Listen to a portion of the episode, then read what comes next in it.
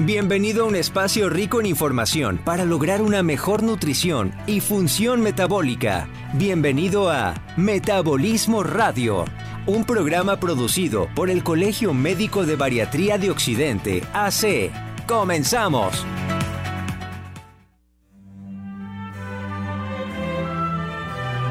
El Génesis nos relata que el primer pecado que cometió la raza humana fue comer. Quienes padecen obesidad, bulimia o de atracones conocen la correlación entre comer y falta. Por eso se sienten culpables, comen a escondidas, no se animan a hablar de ello ni comunican la sensación de estar en pecado. En la antigua Roma, la bulimia era normal y deseada. En su suma teológica, Santo Tomás dedica un pasaje a la gula, la diferencia entre la satisfacción de una necesidad y la lujuria. La vida moderna nos hace gestionar problemas emocionales a través de la comida. Hoy en Metabolismo Radio hablaremos de psicobariatría con la doctora Fabiola Macías.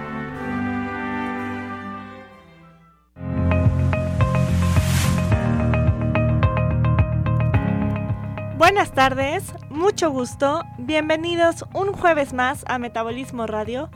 Yo soy la doctora Valeria Martín y nuevamente tengo el honor de compartir el micrófono con la doctora Fabiola Macías, vicepresidenta del Colegio Médico de Bariatría de Occidente AC. Buenas tardes, doctora. Buenas tardes, Valeria. Muchas gracias. Buenas tardes. Es un gusto estar contigo compartiendo este nuevo tema. Es un placer estar con usted como siempre. Gracias. Y eh, sobre todo porque es un tema que me encanta. Yo lo sé y que aparte te has vuelto una experta en ello. un poquito. Bueno, me gustaría empezar platicándoles que tomé un posgrado en regulación emocional en la Universidad Autónoma de Madrid, en el que nos dijeron una, una frase muy peculiar de Carl Rogers, que decía, la curiosa paradoja es que cuando me acepto tal cual soy es cuando puedo cambiar. Y esto es muy importante para nuestros pacientes con obesidad porque muchas veces los pacientes llegan desde el odio a su cuerpo, desde el no quererse o desde el odio a su autoimagen. Y esto nos perjudica o nos enetece el, el, proceso de pérdida de peso. Cuando un paciente comienza a amarse, comienza a aceptarse tal cual es, es justo cuando podemos empezar un proceso de pérdida de peso. Usted me, me dirá si no, no así. Es cierto, Valeria, tienes toda la razón. Eh, obviamente primero es la aceptación eh, de la persona, uh -huh. el quererse, el amarse, que esto habla también de la autoestima del paciente.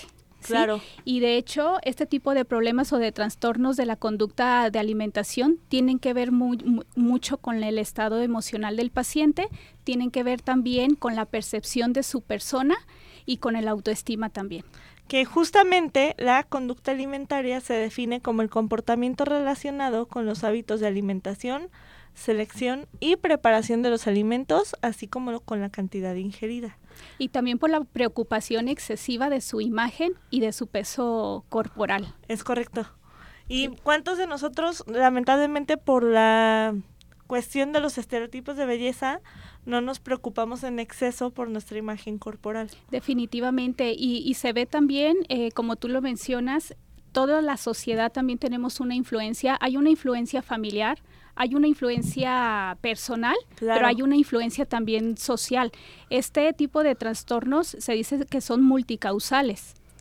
Sí, sí, son multifactoriales y tienen muchísimos, digamos, orígenes o puntos de, de dónde nacer porque, bueno, para mí principalmente inicia desde la sociedad, pero también son muchos factores familiares, económicos, este, personales, psicopatológicos, como usted lo mencionaba.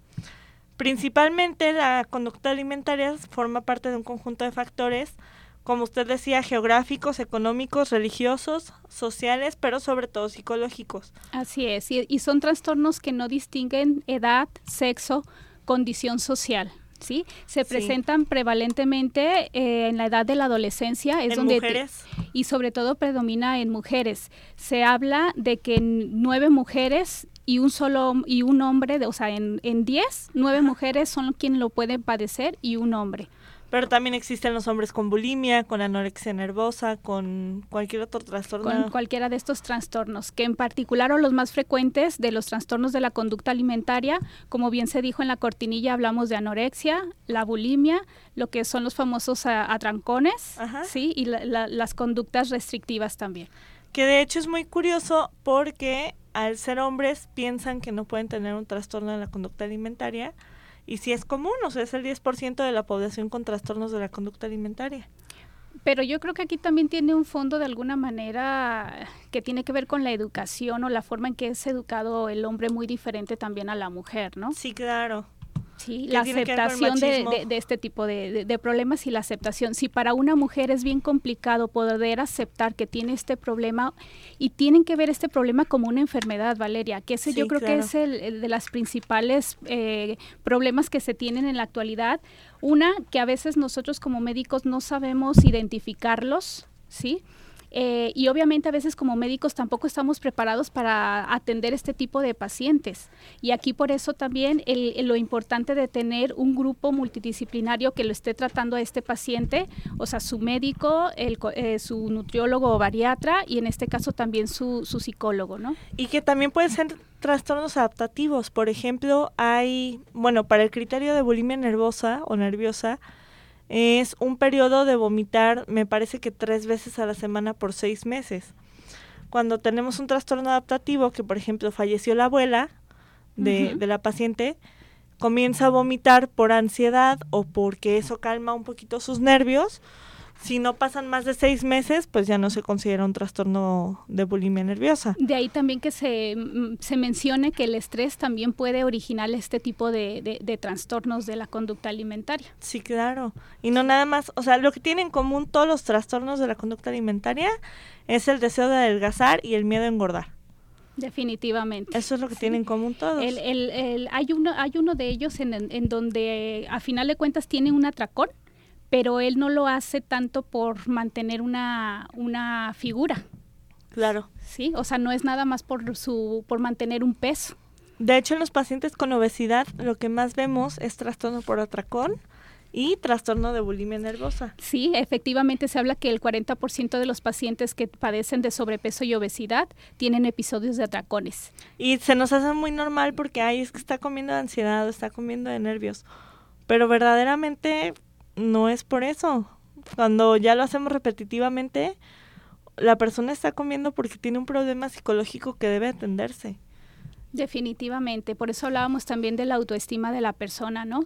Eh, identificar este tipo de problemas, Valeria, yo creo que tenemos que estar bien atentos y bien alertas cuando los pacientes dan como pequeñas señales y nosotros poderlos identificar.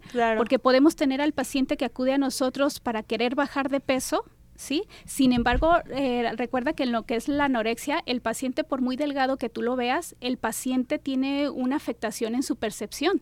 en la percepción de su persona. Entonces él puede acudir a consulta con uno para querer bajar de peso, uno le, lo, lo, evalúa y le dice, ¿sabes qué? Tú estás en un buen peso o estás en un peso por debajo de lo que debieras de tener y el paciente no lo acepta. Se siente gordo.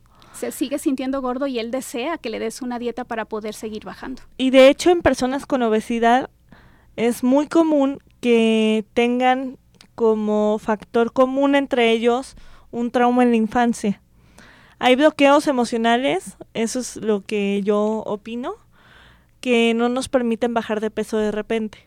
Definitivamente. Entonces hay personas con obesidad que tienen traumas como de abandono, de rechazo, de humillación, de injusticia, de traición que surgen en la infancia y que por esto no nos dejan, o sea, no les permiten adelgazar a pesar de que hacen la dieta. Valeria, pues no nos vayamos tan lejos, simplemente los niños con sobrepeso que en la niñez o en la adolescencia padecen de este tipo de sobrepeso, eh, que son señalados por el grupo de sus compañeros ¿sí? Y eso por menos que quieras va marcando a esa persona. Y entonces cuando va creciendo y empieza en una etapa de desarrollo con el afán de, querer adelgazar, a veces opta o, o, se va por este camino de, de, los trastornos de la conducta alimentaria, ¿no? Sí, y no nada más por los trastornos, sino, híjole, o sea, es un, una cadena de problemas psicológicos que se van aumentando y aumentando, depresión, ideación suicida, eh, cuestiones que los papás ni siquiera alcanzan a percibir en los niños y en los adolescentes y que se vuelven problemas muy muy graves de salud. Pero también pues tenemos que entender que los traumas infantiles son causantes de un estrés postraumático. Definitivamente. Y que eh, si no se trata en la infancia, pues el adulto va a llegar a hacer atraco nocturno. Estos adultos que bajan a medianoche a comerse una caja de galletas con leche. Por ejemplo. Pero fíjate, Valeria, también te puedes encontrar, bueno, yo estaba, cuando estaba leyendo acerca del tema, eh, también yo me, yo me preguntaba cuántas veces a lo mejor pacientes que nos llegan a la consulta, que los sometemos en un régimen de alimentación, ¿sí? Eh, el, el, el, paciente que a veces también pueda dejar de comer, porque a veces el paciente con el afán de querer bajar de peso, Deja sí, de porque comer. no es de una manera consciente, ¿sí? Es de una manera inconsciente. Y el paciente no sabe que se está haciendo daño, ni que se está lastimando, ni que está teniendo alteraciones este, de salud. Sí, porque tiene Justo- alteraciones metabólicas también. Yo le dejo a mis pacientes una hora libre a la semana. No sé usted si lo hace la semana, la quincena. No, mis dietas son de domingo a domingo. Valeria, Ah, bueno. si de por sí que los dejas bien estrictos de domingo a domingo la dieta y el paciente se te escapa, dejándoles un día libre, no, hombre, se te escapan más. Mm, Yo les dejo un día libre por la siguiente cuestión, porque a nivel psicológico les hace saber que pueden seguir disfrutando de lo que les gusta en el momento y la cantidad adecuados, y ya porque a nivel fisiológico sube niveles de leptina y demás. Pero tengo muchos pacientes que les da pavor tomar su hora libre. Y entonces, a pesar de que ya llevan 8 kilos, 20 kilos menos, tienen miedo a comer algo que no es Porque saludable sienten que se van a regresar en el peso. que se van a regresar, es correcto. Entonces, todo está en- para mí todo está en el balance y lo que yo hago con ellos es hacer videollamada. Por ejemplo, hace días una pacientita hermosa me decía, es que yo quiero cacahuates japoneses. Y yo, ay, me voy a inflamar horrible, pero está bien.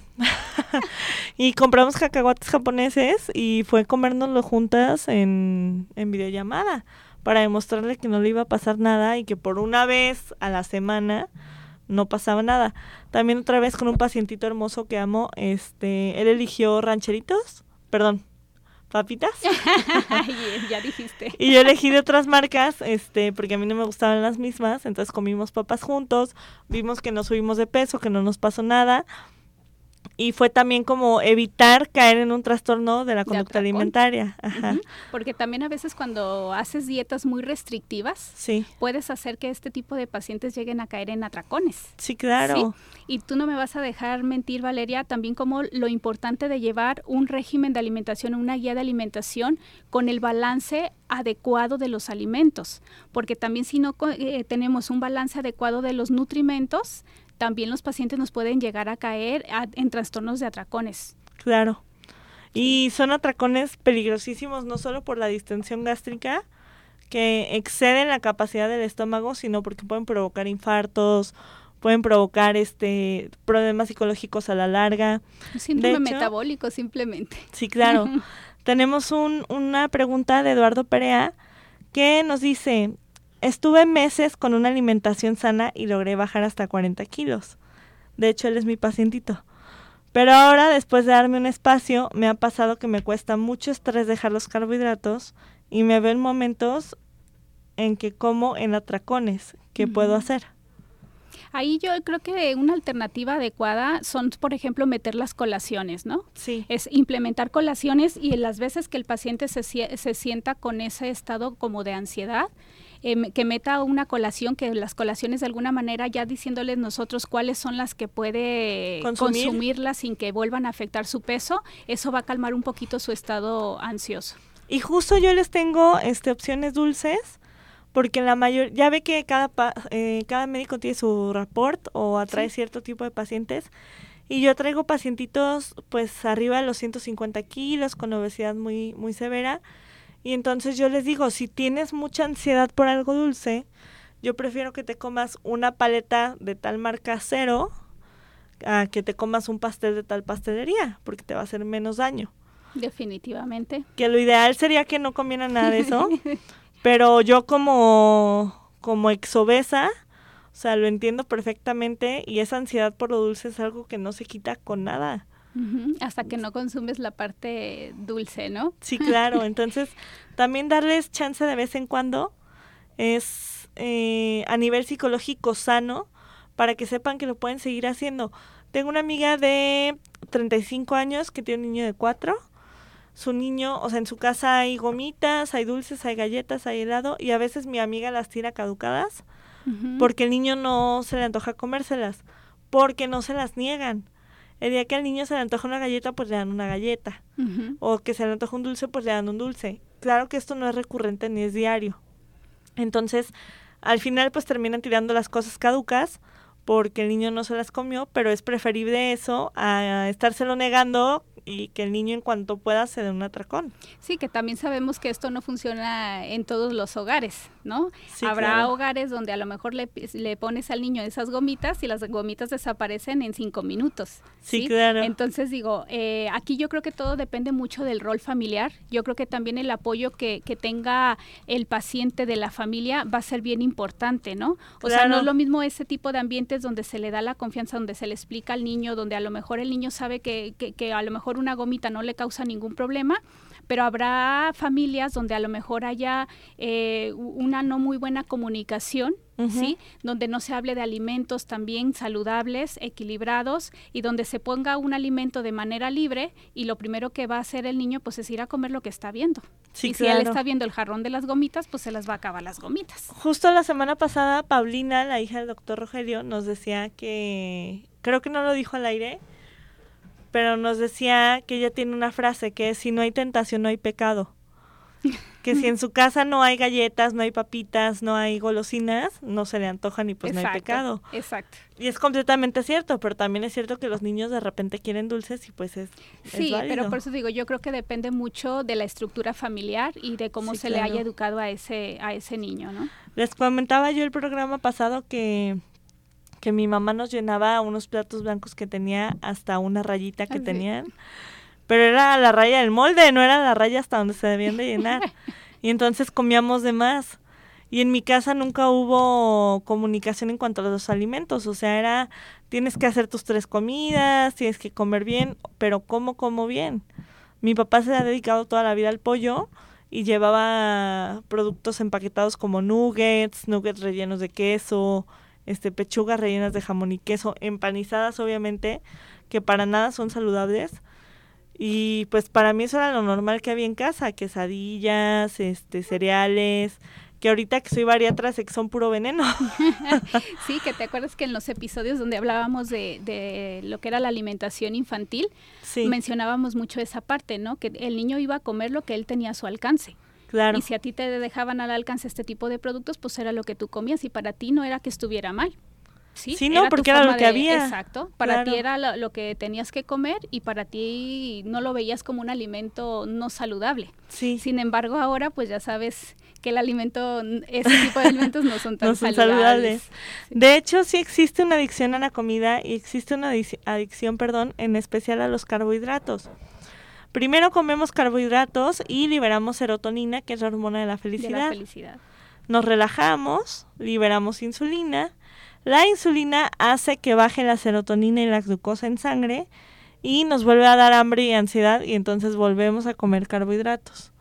Es muy difícil parar este ciclo. Exacto. Justo en este punto es cuando podemos decidir aguantarnos el malestar, distraernos con otra cosa y parar el ciclo o volver a comer carbohidratos. Que de hecho, para todos los que gusten, el sábado a las 5 de la tarde voy a tener un taller de acuarelas y emociones para pacientes con obesidad. Va a ser a través de Zoom. Necesitan acuarelas, fichas bibliográficas blancas, un pincel número 10, un vaso de agua y servitoallas y es totalmente gratis, nada más para que para que vean que pueden distraerse en otros hobbies y no necesitamos siempre la comida para calmar la ansiedad. Definitivamente. Y algo que dijiste es importante, Valeria, como los neurotransmisores, sí, En, en, en, en, la forma de comer del paciente tienen mucho que ver, ¿no? Como bien dijiste, la serotonina es el neurotransmisor de la felicidad, al igual que la dopamina e, es el neurotransmisor del placer. ¿sí? sí y entonces también definitivamente también el comer causa un placer. ¿Sí? Pero aquí sobre todo es elección de, de, alimentos. Pero entonces es bien importante identificar dónde interviene un médico bariatra, porque muchos me preguntan, ¿cuándo voy con el nutriólogo? ¿Cuándo voy con el bariatra? Un médico bariatra interviene cuando hay una pérdida del control a la hora de comer por parte del paciente. El paciente se preocupa por su conducta y la reacción de los demás. porque es muy normal. Yo todavía me siento juzgada cuando como frente a otras personas. Trato de, ignorar esa sensación, pero por ejemplo, hoy comí con el doctor Salazar, que le mando un saludo muy fuerte, y yo me, o sea, me daba mucha pena comer delante de él. Y es algo que no le comenté porque trato de, de hacer caso omiso, pero sí sucede. Hay una satisfacción temporal después de que comen, después hay cambios continuos de comportamiento respecto al apetito y se sufren consecuencias negativas y a pesar de estas pues no hay cambios, sigue la pérdida de control a la hora de comer. Entonces aquí es donde interviene un médico bariatra y donde te dice, puedes comer de esto y de esto y de esto y a tal hora esto y esto y esto, pero tienes que tener cierto control y lo vas a alcanzar de esta manera. Y es que no se trata solamente de, contar calorías en los alimentos, ¿no? Claro. Habla, hablamos más del el impacto que tiene ese alimento en el organismo. Lo que platicamos también hace ratito, el equilibrio de una alimentación también es importante porque en una dieta restrictiva o hipocalórica podemos tener alteraciones y un mal manejo incluso del mismo, por ejemplo, del triptófano que nos va a alterar también los neurotransmisores, ¿no? Si tenemos carencia de este tipo de, de, nutrimentos, pues a final de cuentas nos vuelven a llevar ese mismo círculo vicioso. El aminoácido, el triptófano, perdón, es un aminoácido esencial, es decir, necesitamos consumirlo a través de la dieta que es lo que provoca que creemos dopamina y serotonina, las hormonas del placer y la felicidad en el cerebro. Así es. Hay suplementos alimenticios que nos aportan triptófano, pero pues mejor adquirirlo de los alimentos. ¿En qué alimentos lo podemos encontrar? Definitivamente. El triptófano, híjole, puedo decir el, en el cacao. Es lo que te decir en la golosina que nos gusta casi a la mayoría de las mujeres. pero bueno, también la elección de cuál tipo, ¿no? Sí, claro. podemos encontrar este eh, cacao eh, sin, azúcar. o con muy poca azúcar y chocolates artesanales que no tienen nada de azúcar, que es meramente el cacao molido con manteca de cacao, etcétera. Pero vamos a un corte y enseguida regresamos con Metabolismo Radio.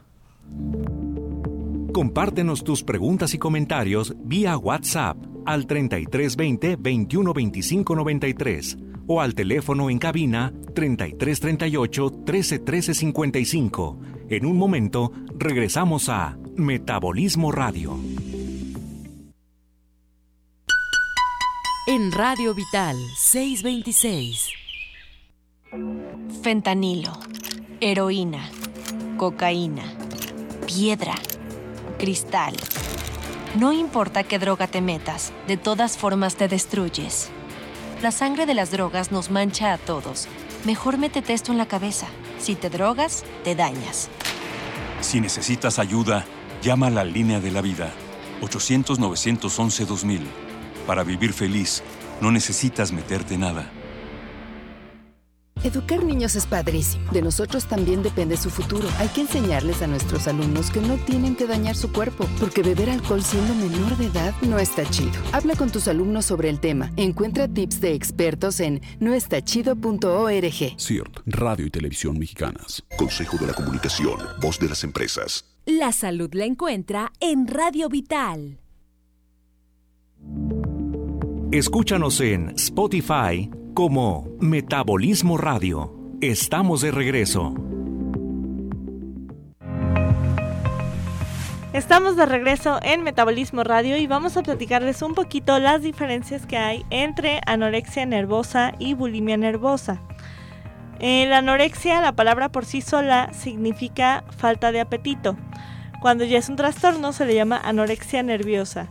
Y la bulimia viene eh, si no me equivoco, de comer como buey, que es comer en atracones y después tiene eh, conductas compensatorias, como vomitar o laxarse.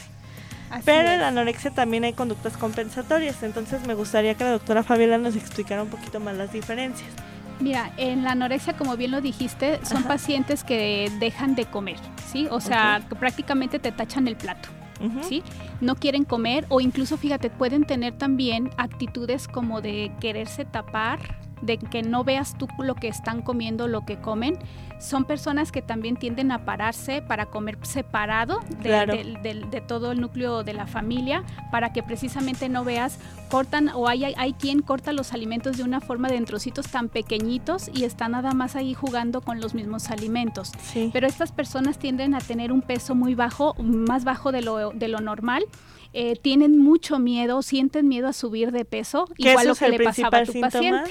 Sí, ¿qué es lo que le pasaba a tu paciente? Una vez que llegan a su peso, a veces también es el miedo, ¿no? Pero bueno, hay un miedo todavía que se puede considerar normal. Aquí es excesivo. ¿no? El, el, el, subir un gramito a ese paciente ya le está preocupando. Que a mí me llegó a pasar que llegué a un peso muy, muy, muy bajo con trastornos de la conducta alimentaria y subí a un kilo y le juro que yo ya me sentí un elefante. Exacto. ¿Sí? Sentías que habías aumentado como 20. Sí. Y lo delicado de esto es que esa pérdida de peso, el paciente o la persona no la reconoce que, puede llegar a ser grave o incluso hasta mortal. Sí. sí. Se habla que incluso la anorexia y la bulimia tienen hasta el 5% donde puede ser mortal, pero esto es debido a sus consecuencias, ¿sí? Porque tienen alteraciones sobre todo en el ritmo cardíaco. Y de hecho, no nada más en el ritmo cardíaco, hay un gran porcentaje de personas con bulimia y anorexia nerviosa que llegan al suicidio. Sí, Sí, sí, sí está este, bien documentado también eso. Sí. Y está muy peligroso. Porque tienen la ideación suicida, ¿no? Entonces son pacientes que sí se les tiene que prestar atención, una atención médica, psicológica, y entre más pronto se logra identificar este tipo de problemas, eh, se habla incluso que de entre el 70 al 80% de los pacientes que se atienden y sobre todo que son atendidas con tiempo, logran su recuperación total. Son procesos largos, no se dan rápido, ¿sí? Entonces digo, porque también no es así como un dolor de cabeza, me tomo una pastilla y ya se me quitó. Sí, no, Este es De, terapia, de, de manejar la, la, percepción de la persona, los hábitos de la alimentación. Hasta hay criterios de hospitalización para esos pacientes. Y hospitalización no nada más médica, sino psiquiátrica. Definitivo, así es. Y entonces este tipo de pacientes con, con, anorexia también tienen sentimientos y pensamientos sobre su figura y su autoestima y su autoevaluación, ¿no? Sí, o sea, tú le dices, te ves muy bien, eres muy hermosa, tienes un cuerpo muy bonito y la paciente niega tenerlo. ¿Sí? Porque su autoestima también está dañada. Son pacientes también que a veces dejan de menstruar. Eh, cuando ya se habla de que una paciente deja o tiene más de seis meses eh, sin que no tenga la, se presente la menstruación, también es importante hacer un, un chequeo para descartar este tipo de trastornos, ¿no? Lo que yo hago con los pacientitos eh, con sobrepeso que están en este proceso de que no se dan cuenta que sí están bajando, que se siguen sintiendo gordos, que igual es una dismorfia corporal, es, ok, tu tarea va a ser que en una cartulina o en una hoja de rotafolios te van a dibujar tu silueta y le vas a poner la fecha y le vas a pegar en la pared. Y así cada mes. Entonces es mucho más fácil verlo desde la perspectiva de un tercero, verlo desde afuera, que verse ellos mismos en el espejo. Hay muchos truquitos que podemos manejar en consulta para ayudar a los pacientes. Claro, mientras no requieran atención psiquiátrica. Cuando ya requieren atención mayor, obviamente los derivamos con el experto inmediatamente. Sí, para que podamos contar con ese apoyo. Y en los pacientes con bulimia también hay, hay, pacientes con bulimia que dejan de comer, sí, limitan su consumo de alimentos durante el día, pero el problema es que va a llegar el punto en donde tengan ese estado de atracón. En la noche, sí. Donde comen, eh, ¿qué significa el atracón? El atracón es comer en una cantidad excesiva el alimento en un, un corto periodo de, tiempo, sí. Entonces, este tipo de atracones obviamente pueden el, día de mañana también generar un sobrepeso. Los de anorexia siempre van a tener un peso bajo, sí. O normal incluso, pero que el paciente no, lo, no se percibe así. Y los de la bulimia generalmente tienen o un peso normal o un sobrepeso. Justo le iba a decir, entonces todos los médicos nos hacen tener bulimia nerviosa o atracones porque tenemos que comer en cinco minutos porque ahí viene otro paciente. bueno, ahí por eso lo importante también de darse uno su propio tiempo ¿no? Sí, claro, eh, fue un chiste, evidentemente. Definitivamente. ¿Sí? Entonces estos pacientes que también tienen bulimia eh, tienen eh, o, tienen tienden a compensar ese estado de atracón o ese episodio que tuvieron de atracón porque después del atracón pueden llegar a sentir culpa. ¿Sí? ¿sí? Vergüenza incluso también. Entonces tienden a compensar este tipo de conducta o de episodio de atracón y lo que hacen es o generarse el vómito ¿sí? Eh, utilizar laxantes, utilizar diuréticos, incluso utilizar o excederse en las fibras también. Sí, claro, para laxarse y, y pues evacuar o digamos, este, sacar por otro lado lo que no pudieron vomitar. Y estos episodios de atracones en un paciente con bulimia se pueden presentar dos veces a la semana durante un periodo de, de tres meses, así esto como también podemos ayudarnos con el diagnóstico. De hecho, existen guías que nos ayudan a los profesionales de la salud para diagnosticar este tipo de trastornos, eh, que es precisamente con el DSM. El DSM-5, ajá, que es la guía de, de trastornos mentales de hecho, tengo en la punta de la lengua, no me acuerdo del, del signo, del nombre del signo. Aquí está el signo de Russell. Eh, que son marcas de dientes a la altura de los nudillos. Sí, de hecho hacen callosidades en los nudillos. Sí, porque se provocan tanto el vómito que los dientes rozan a esa altura y entonces empiezan a hacer callosidades o tienen marcas de dientes o una diferente coloración. Así es. Entonces eso también es muy importante. Ahora, los dientes amarillentos, los ácidos gástricos del estómago que van dañando el esmalte de los dientes. El esmalte de los dientes. Las petequias o los puntilleos de sangre alrededor de la frente del esfuerzo de vomitar. Así es. Sí, hay, muchos signos que nos pueden ah, este, encauzar hacia el diagnóstico, ¿no? Sí, pero a veces como papás o como familia ni siquiera se dan cuenta. Ahora imagínate, Valeria, yo me pregunto también el, el problema tan grande que, puede existir cuando tenemos a un adolescente y que como papás a lo mejor identificamos el problema, pero y el hijo no lo no lo no lo, acepta. Entonces digo, y el papá a lo mejor ha recurrido a llevarlo con el médico, lo ha recurrido a llevar con el nutriólogo, con el bariatra, le ofrece la ayuda necesaria y sin embargo el paciente no lo acepta, ¿por qué? Porque su percepción está dañada. Sí, claro. Y aquí hay muchas diferencias. Yo les comentaba porque me llevaron a una niña, niña entre comillas de 23 años, a consulta a la fuerza. Y yo les decía, es que no pueden obligar a nadie a querer bajar de peso. O sea, no hay, no hay manera. Cada quien es responsable de su salud y de sus hábitos. Y si alguien se quiere morir de obesidad y de diabetes, pues es su decisión y ni modo. Pero en estos casos que son adolescentes, que son menores de edad y que no se dan cuenta de la gravedad de sus problemas, sí es responsabilidad de los papás llevarlos al médico. Sí, definitivamente. Hay para que le, hacerle su chequeo, pesarlos, eh, tomar la talla, porque también sabemos que cuando tienen ese tipo de trastornos, tienen también un retraso en el crecimiento. Sí. ¿sí? Precisamente por todas las alteraciones que implican eh, este tipo de trastornos. Y la psicobariatría pues no es nada más enfocarse en trastornos de la conducta alimentaria, sino en ayudar al paciente con obesidad o sobrepeso a ir llevando su proceso de una manera más disfrutable, más factible para que sea más exitoso. Entonces, por ejemplo, les voy a dar los datos ahorita del hambre real versus el hambre emocional. Que el hambre emocional pues es meramente quiero comer por ansiedad. Es válido, sí, pero hay que reconocerlo, porque a veces lo hacemos ya sin reconocerlo. Como he dicho en muchos programas, cada quien sublima la ansiedad como puede. El que no come fuma, el que no fuma toma, alcohol, o se droga, o, arregla coches, ¿verdad, doctor Ponce? o, se compra zapatos. Entonces, para lo que la cabeza y la cartera le den. El hambre real la vamos a sentir como una sensación en el estómago que aparece poco a poco puede esperar, es decir, sí tengo hambre, pero me espero ahorita 10 minutos a que vayamos todos a los tacos, por ejemplo. a las ensaladas. A las ensaladas, perdón. Cualquier alimento está bien, es decir, si les ofrecen, tengo mucha hambre, no he comido todo el día y les ofrecen este un pedazo de bistec, un pedazo de pollo, una ensalada, quedan satisfechos. Quedan satisfechos con ello y se sienten felices y satisfechos después de comer. Mientras que en el hambre emocional hay una sensación difusa de ansiedad, no es en el estómago, es como en todo el cuerpo. Aparece súbitamente, es decir, de la nada. Es una urgencia, o sea, me urge comerlo ahorita ya. Es un antojo específico, es un quiero mi pastelito ahorita ya. Un alimento específico. Ajá. Y la persona se siente mal física y emocionalmente después de ingerirlo. Así es. Esas serían las diferencias para que las vayan reconociendo y sepan que si es hambre emocional se pueden distraer pintando acuarelas o haciendo otra cosa. Por ejemplo, ¿verdad? Sí. Sí, aquí también algo bien importante, Valeria, que me gustaría resaltar un poco es primero eh, como parte del manejo o, de, de, este tipo de pacientes, ¿no? Como ayuda que le podemos ofrecer también como médicos. Sí, claro. Eh, sería primero que empiece a trabajar un poco con su autoestima, la aceptación de su, de su cuerpo, que eso no significa que no tenga que cuidar su salud, porque a final de cuentas este tipo de trastornos dañan la salud, ¿sí? Eh, la salud este, metabólica y la salud mental también.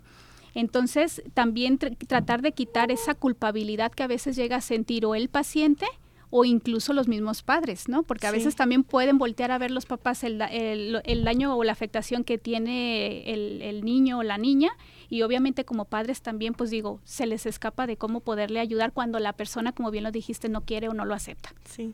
Justo este 8 de marzo di una plática sobre el Día de la Mujer de la discriminación eh, asociada al género, al peso y a la imagen corporal.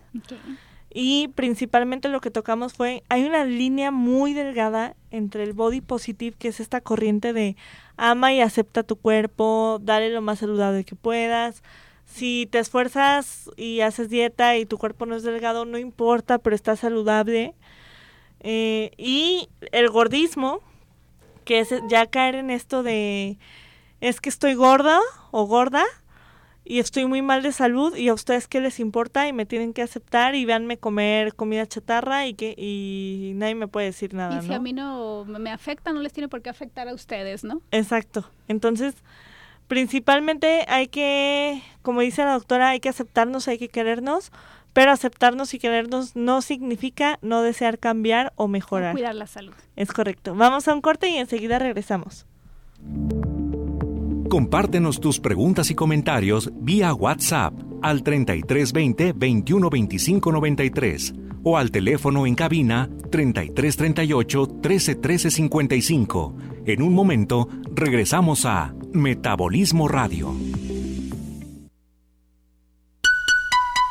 En Radio Vital 640. El mafioso, el narco, el cocinero la buchona, el dealer, la mula. ¡Lotería! No importa qué droga química te metas, todas están hechas con veneno y de todas formas te destruyes. Si necesitas ayuda, llama a la línea de la vida, 800-911-2000. Para vivir feliz, no necesitas meterte nada. Este 10 de abril participaremos en el ejercicio de revocación de mandato. Para cuidarnos, el INE implementará protocolos sanitarios en todas las casillas. Debemos usar cubrebocas y respetar la sana distancia. Nos aplicarán gel antibacterial. Solo tú tocarás tu INE, la marcarán y te colocarán tinta indeleble. Si quieres, puedes traer tu propia pluma o utilizar el marcador del INE. El ejercicio de revocación de mandato va y va muy bien. Este 10 de abril participa y celebremos nuestra democracia. ¿Mi INE? Nos une. Fentanilo, heroína cocaína, piedra, cristal. No importa qué droga te metas, de todas formas te destruyes. La sangre de las drogas nos mancha a todos. Mejor métete esto en la cabeza. Si te drogas, te dañas. Si necesitas ayuda, llama a la línea de la vida. 800-911-2000. Para vivir feliz, no necesitas meterte nada.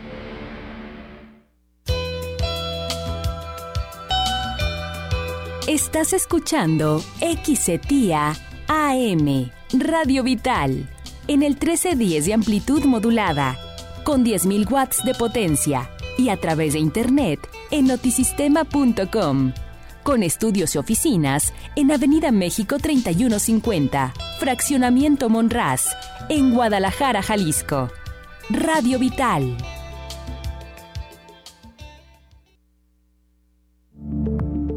Escúchanos en Spotify como Metabolismo Radio. Estamos de regreso.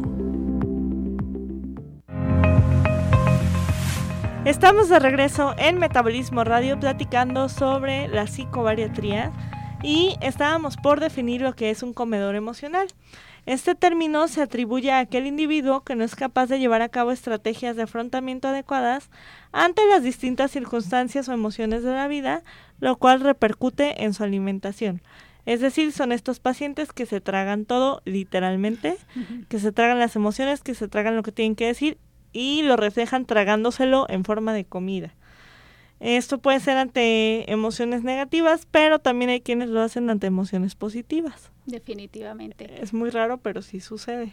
Sí, de hecho, eh, cuando te llega a consulta un paciente, y creo te ha pasado, Valeria, de repente no nada más es ver cuánto pesa, cuánto mide, cuánto índice de masa corporal trae, ¿no? Sino a veces ya el hecho de, de, cuando logras esa empatía con el paciente, que creo que es algo bien importante y fundamental en la consulta, y que el paciente se tiende a abrir. ¿Sí? Sí. Y empiezas a descubrir cuántas emociones y que cuántas veces llega a comer, ¿sí? Secundario a sus emociones. Sí, claro. ¿Sí? Entonces digo, si también esto lo empiezas a identificar, sabes por dónde orientarlo, ¿no? Precisamente yo le doy a, bueno, cada este doctor tiene su, su manejo, pero desde el enfoque de la psicobariatría yo le doy a cada paciente una hora para que en esa hora, si se quieren desahogar, desplayar, tengo caja de Kleenex, tengo aromaterapia, llórenle todo lo que quieran, platíquenme lo que me quieran platicar, lo resolvemos y después vemos lo de la alimentación. Y ya cuando soltaron todo ya está adelgazaron. Sí, ya perdieron medio kilo de lágrimas. No, pero al menos se sale el paciente sintiéndose mucho mejor y teniendo herramientas. Yo creo que sobre todo como médicos es eso, darle herramientas a mi paciente para que pueda salir adelante, que sepa cómo puede abordar sí este tipo de, de, de, de temas y este tipo de enfermedad, porque tienes que verlas como una enfermedad. Por supuesto. Sí, y que tienen que ser tratadas como cualquier otra enfermedad. Sí, claro, y es que la comida es el vehículo mediante el cual al nacer se alimenta no solo nuestro cuerpo, sino nuestro afecto. También alimenta nuestras relaciones, nos acompaña en momentos especiales, graduaciones, bodas, navidades, todo tiene que ver con, en torno a la comida. Sí. Alimentamos también nuestro espíritu o nuestra fe incluso la comunión, o sea, no porque contenga calorías o, nutrientes. Nutre tu espíritu. Pero la comunión nutre el espíritu y es algo que se come literalmente. Eh, con ella sanamos, ofrecemos refugio y afecto. Y sí, cuando alguien se enferma o sabemos que está enfermo, ¿qué es lo primero que hacemos? Llevarle súper, llevarle sopa de pollo, llevarle algo de comer. Eh, incluso en la muerte, cuando tenemos el Día de Muertos o festejamos el Día de Muertos, cuánto no le ponemos a los muertos en sus altares. Todo lo que no dejábamos que se comieran en vida, ahí está en el altar. Definitivo. Así es, pero sí las emociones las vemos muy reflejadas y, yo, yo considero que sí parte del sobrepeso eh, lo vamos a ver reflejado por las emociones, pero sobre todo por esas alteraciones de los neurotransmisores que se suelen dar. Sí, claro. Sí, entonces de ahí también volver a recalcar la importancia de una alimentación con su equilibrio eh, puede ayudar también a este tipo de pacientes. De hecho, hay una pregunta paradójica que todavía no se ha resuelto y es que la mayoría de los pacientes obesos tienen disminuida la dopamina. Es una pregunta como el huevo y la gallina porque... No sabemos qué es primero. Ajá, porque son obesos, se disminuye la dopamina o por la dieta que llevan disminuyen la, dopamina, y engordan. Exacto. Es lo que no sabemos. Entonces, a través de la comida, cuando tenemos niveles de dopamina baja, buscamos revivir cuando nos sentíamos queridos y protegidos, es decir, cuando estábamos en la lactancia materna y cuando aprendimos que el alimento cubre nuestro malestar emocional, pues empezamos a comer en cantidades descomunales, por así decirlo. Así es, y es cuando se puede caer también en este tipo de trastornos del atracón. Y fíjese, doctora, que eh, yo lo vi en terapia porque yo tenía muchos problemas con la comida antes.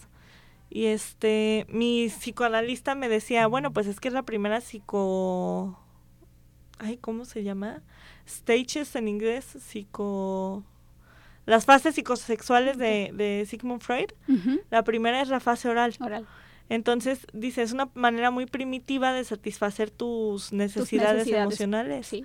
Es porque no te amamantaron de chiquito, porque no usaste chupón, o porque algo te faltó. En, en alguno también de, lo, de los temas aquí de radio, Valeria, en, creo que cuando hablamos también acerca de los niños, mencionábamos también cómo cuando el niño está pequeño y que el niño llora, lo primero que hace la mamá es darle el chupón, darle el biberón, darle la paleta, darle la galleta y sin saber primero o indagar qué es lo que le está pasando al niño. Entonces también por eso de ahí también puede venir una parte en donde el niño crece con, e, con esa como con esa conexión, ¿no? Emociones, alimentos Sí, por supuesto. Y es también cuando cre cuando empezamos a crecer y si te portas bien y te estás en paz te doy una galleta, te doy una paleta, te recompenso con la comida, que empezamos a forjar el sistema de, de sí, pues de recompensa en el cerebro y está muy mal recompensar con comida porque después no sabemos con qué otra cosa recompensarnos. Así es. Yo les tengo a mis pacientes un ejercicio que es, por ejemplo, vas a anotar cada kilo que te falta por bajar, que tú quieres bajar. Y en cada kilo, este pequeñito, por ejemplo, del 1 al 5 te vas a poner un regalito. Una plantita, un libro, este, una ida al parque, cosas así. Cuando llegues a los 5 kilos, va a ser un regalo grande. Por ejemplo, un, outfit o un cambio de ropa nuevo. O una bolsa o, o algo así y es algo que los mantiene motivados. Claro. Pero claro que, a, o sea, yo platico con ellos y les digo, a fin de cuentas no te vas a estar recompensando toda la vida ni con comida ni con regalitos. Digo, cuando te sientas triste tienes que aprender a sentir esas emociones y a dejarlas fluir, porque si no toda la vida nos vamos a pasar comiendo pastelitos, galletas. no, y, es reconocer también las emociones y que no y que no son malas, a final de cuentas las emociones, ¿no? Nada más hay que saberlas también canalizar. Y también saber elegir, perdón, doctora, alimentos, o sea, darle prioridad a lo que de veras nos gusta para no engordarnos a lo mismo. Así es que era lo que decíamos, ¿no? Elección de los alimentos. Y aquí también, papás, prestar mucha atención. Eh, los niños generalmente que tienen un problema de sobrepeso, de obesidad, son niños que pudieran llegar en una en la etapa de la adolescencia o en su edad adulta joven a tener este tipo de trastornos, ¿no? Entonces también, ¿qué, qué estamos eh, emitiendo a esos niños? O sea, ¿qué seguridad le estamos dando? Cómo estamos trabajando la autoestima de este niño, cómo le estamos ayudando a trabajar en su persona y en su salud para que el día de mañana también no se nos salga de la línea de lo que se considera normal o adecuado o saludable y se nos vayan por este tipo de trastornos. Porque también siento que es muy difícil, usted doctora como mamá me lo dirá, yo todavía no tengo hijos, pero siento que es muy difícil esta línea de entre ser condescendiente y ser muy estricto. Sí, definitivamente, Valeria. De hecho, también se, se sabe y hay estudios donde se menciona que las familias donde también tienden a ser muy estrictas, ¿sí? Donde limitan todo también o donde todo lo tienen así como de manera cuadrada, también eso va a afectar a, al niño, ¿no? Y parte de su desfogue o de su forma de, de, de expresar a lo mejor mala, sí. Pero no lo hace tampoco intencional. Sí, claro. Yo crecí en una familia muy estricta y no, pero no con la comida. O sea, para mí era llegaba con estructura. Ajá, en estructura. Pero eso, yo creo que a lo mejor faltó que fueran un poquito más estrictos junto con la comida y no nada más con, con la estructura, con las calificaciones, con la escuela, con la vida en general. Pero los amo, papás, son perfectos, no se preocupen. Definitivamente, yo creo que todos los papás y todos lo hacen, como dices, dentro del, del amor, ¿no? Pero sí, eh, sobre todo es no sentir culpabilidad ni como padre, ni como persona, como paciente, no sentir esa culpabilidad por padecer este tipo de trastornos y todo lo contrario, tratar de buscar ayuda. Algo que yo les decía el 8 de marzo y que los obligué a hacer es a gritar, no es mi culpa tener sobrepeso porque deshacerse de esa carga liberador. es liberador. Vamos a un corte y enseguida regresamos al último bloque de Metabolismo Radio. Compártenos tus preguntas y comentarios vía WhatsApp al 3320 2125 93 o al teléfono en cabina 3338 1313 55. En un momento regresamos a Metabolismo Radio. En Radio Vital 652. Cada alimento representa un todo. Naturismo France, en donde podrás obtener un tratamiento integral de salud a través de tu alimentación. Naturismo France, lunes y miércoles, 9 de la mañana, aquí en Radio Vital. En el 1310 de AM, Radio Vital. Escúchanos en Spotify como Metabolismo Radio. Estamos de regreso. Estamos de regreso para el último bloque de Metabolismo Radio y estamos platicando de psicobariatría, de trastornos de la conducta alimentaria, pero también de manejo de la obesidad a través de la psicología. Quería comentarles antes de, de terminar este bloque que las emociones pueden modificar nuestra alimentación y viceversa, las emociones provocadas por, eh, digamos, los alimentos suelen ser negativas, a menos que dijamos alimentos adecuados. Y un alimento rico en energía proporcionada por el azúcar y las grasas pueden provocar respuestas emocionales afectivas positivas por unos minutos, que después terminan en culpa, como decía la doctora, y terminan en sensaciones negativas. Así es, Valeria. Y aquí, pues bueno, me gustaría también eh, poder dar una orientación a los padres de familia de cómo poder orientar a, nuestros hijos cuando nos los encontramos o logramos detectar eh, este tipo de problemas. Claro. Pero vuelvo a insistir, eh, primero es el no culpabilizarse porque se trata de un trastorno multicausal. ¿Sí? No es una sola cosa lo que lo va a detonar. Claro. ¿sí? Entonces aquí sobre todo es, uno, el apoyo emocional, que yo creo que ahí va a ser la base porque por ahí empieza también el, el, origen de este tipo de los trastornos, ¿no? Escuchar con atención y paciencia. Obviamente también, yo creo que también tener mucho cuidado, Valeria, eh, si vas a elegir una persona, un médico, un bariatra, un psicobariatra o incluso un psicólogo eh, que trabaje con ética yo tengo personas que conozco que la verdad mis respetos con mucha ética que trabajan, pero en uno de los capítulos que leí de tu libro donde mencionabas sobre una atención que tuviste psicológica, o sea, la verdad realmente sí me, me impactó de cómo te, te manejó, ¿no? Sí. Entonces digo, lejos de a lo mejor ser un apoyo, una ayuda y ayudarte a resolverlo, pues digo, te puede de repente llevar este algo más profundo, ¿no? Sí, claro, ya muchísimas cosas peores. Aquí también algo importante es que la familia coma en conjunto. ¿sí? O sea, porque el vigilar también cómo comen, digo, sé que es complicado y sobre todo por, por, horarios, ¿no? Que a veces los hijos tienen un horario, los papás trabajan en un horario o en otro y es algo complicado, pero sí tratar de que la familia en conjunto se siente y coma el, el, que todos coman lo mismo, porque también las personas con trastornos tienden a elaborar platillos y a veces platillos muy elaborados y disfrutan mucho ver cómo los demás lo comen. Sí. ¿Sí? Para evitar comerlo a veces ellos mismos. Entonces, ese tipo de detalles, préstenles mucha atención porque habla de trastornos también. ¿sí? Precisamente yo, yo no tengo trastornos de la conducta alimentaria activos ahorita, pero tengo trastorno obsesivo compulsivo. Entonces, a mí me dan temporadas de un mes comer rajas con pollo. Y es siempre comer rajas con pollo, rajas con pollo. Y no está bien porque no, es variado. Exacto. Entonces trato, Sí, claro, trato como de un día comer ensalada, otro día comer rajas con pollo, otro día. Pero a fin de cuentas, eh, todos estos patrones de, ay, es que le, mucha, le gustan mucho los hotcakes y todos los días desayuno hotcakes, no es normal. O sea, si no es por un trastorno de la conducta alimentaria, es por algún otro tipo de trastorno. Todos tenemos que comer cosas diferentes todos los días. Por eso la dieta debe ser variada, adecuada, inocua y equilibrada. Y equilibrada. Ah, definitivamente. Sí, entonces entre más variedad, incluso hasta el metabolismo se mueve mejor. Y ante el tratamiento, pues no basta con el control de peso. Todo el tratamiento debe estar dirigido a desenvolver al individuo y a devolverle el control de su vida y de sus acciones para que conserve su salud mental y su salud física. Se debe lograr devolver al sujeto la responsabilidad de su individualización, es decir, hacer que el paciente sea activamente responsable de su salud y la tome en sus manos, y ofrecer actividades o hobbies que ayuden a sublimar la ansiedad. Por eso les voy a hacer el taller de acuarelas este sábado. Sí, aparte que cuando tienes eh, actividades de entretenimiento también, Valeria, pues hablábamos también, ¿no? Ahí vamos a activar también los neurotransmisores que te van a ayudar también a, sentirte mejor contigo misma. Justo yo empecé a ir a, clases de acuarelas por el trastorno obsesivo compulsivo y no sabe cómo me ha mejorado la ansiedad. Claro que mis obras son pésimas, pero me entretengo mucho haciéndolas y no estoy pensando en comer y no estoy pensando en, ingerir alimentos poco saludables, ni mucho menos.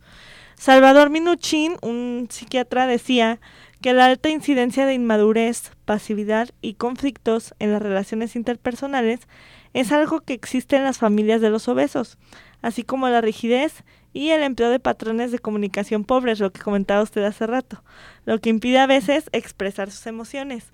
Es importante que las personas con obesidad sepan que merecen que les pasen cosas buenas, que merecen ser amados, merecen ser felices y merecen ser escuchados. Y eso en cualquier nutrólogo o bariatra con el que decían acudir. Así es. Y también con este tipo de trastornos aplica también todo eso que acabas de mencionar. Con todos los trastornos, por completo sin duda nos hace falta un montón para hablarles del síndrome del comedor nocturno, de la este, del trastorno de rumiación, de la ansiedad, de los binomios ansiedad, depresión y obesidad. Sin embargo, se nos termina el tiempo. Doctora, como siempre fue un placer tenerla y sus conocimientos que enriquecen tanto este programa. Todo lo contrario, gracias Valeria por, por, estar aquí compartiendo conmigo también este tema y sobre todo porque, bueno, tú que te has dedicado también a estudiar esta área y que de alguna manera también te tocó tener una vivencia en, en tu infancia, ¿no? Yo creo que es más por experiencia que por, que por estudio. Pero bueno, muchísimas gracias a todos por escucharnos. Nos vemos la próxima semana en punto de las 6 de la tarde. No olviden escucharnos en Spotify. Hasta luego.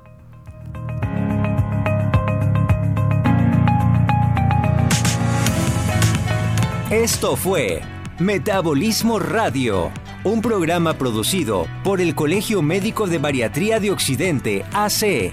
Hasta la próxima.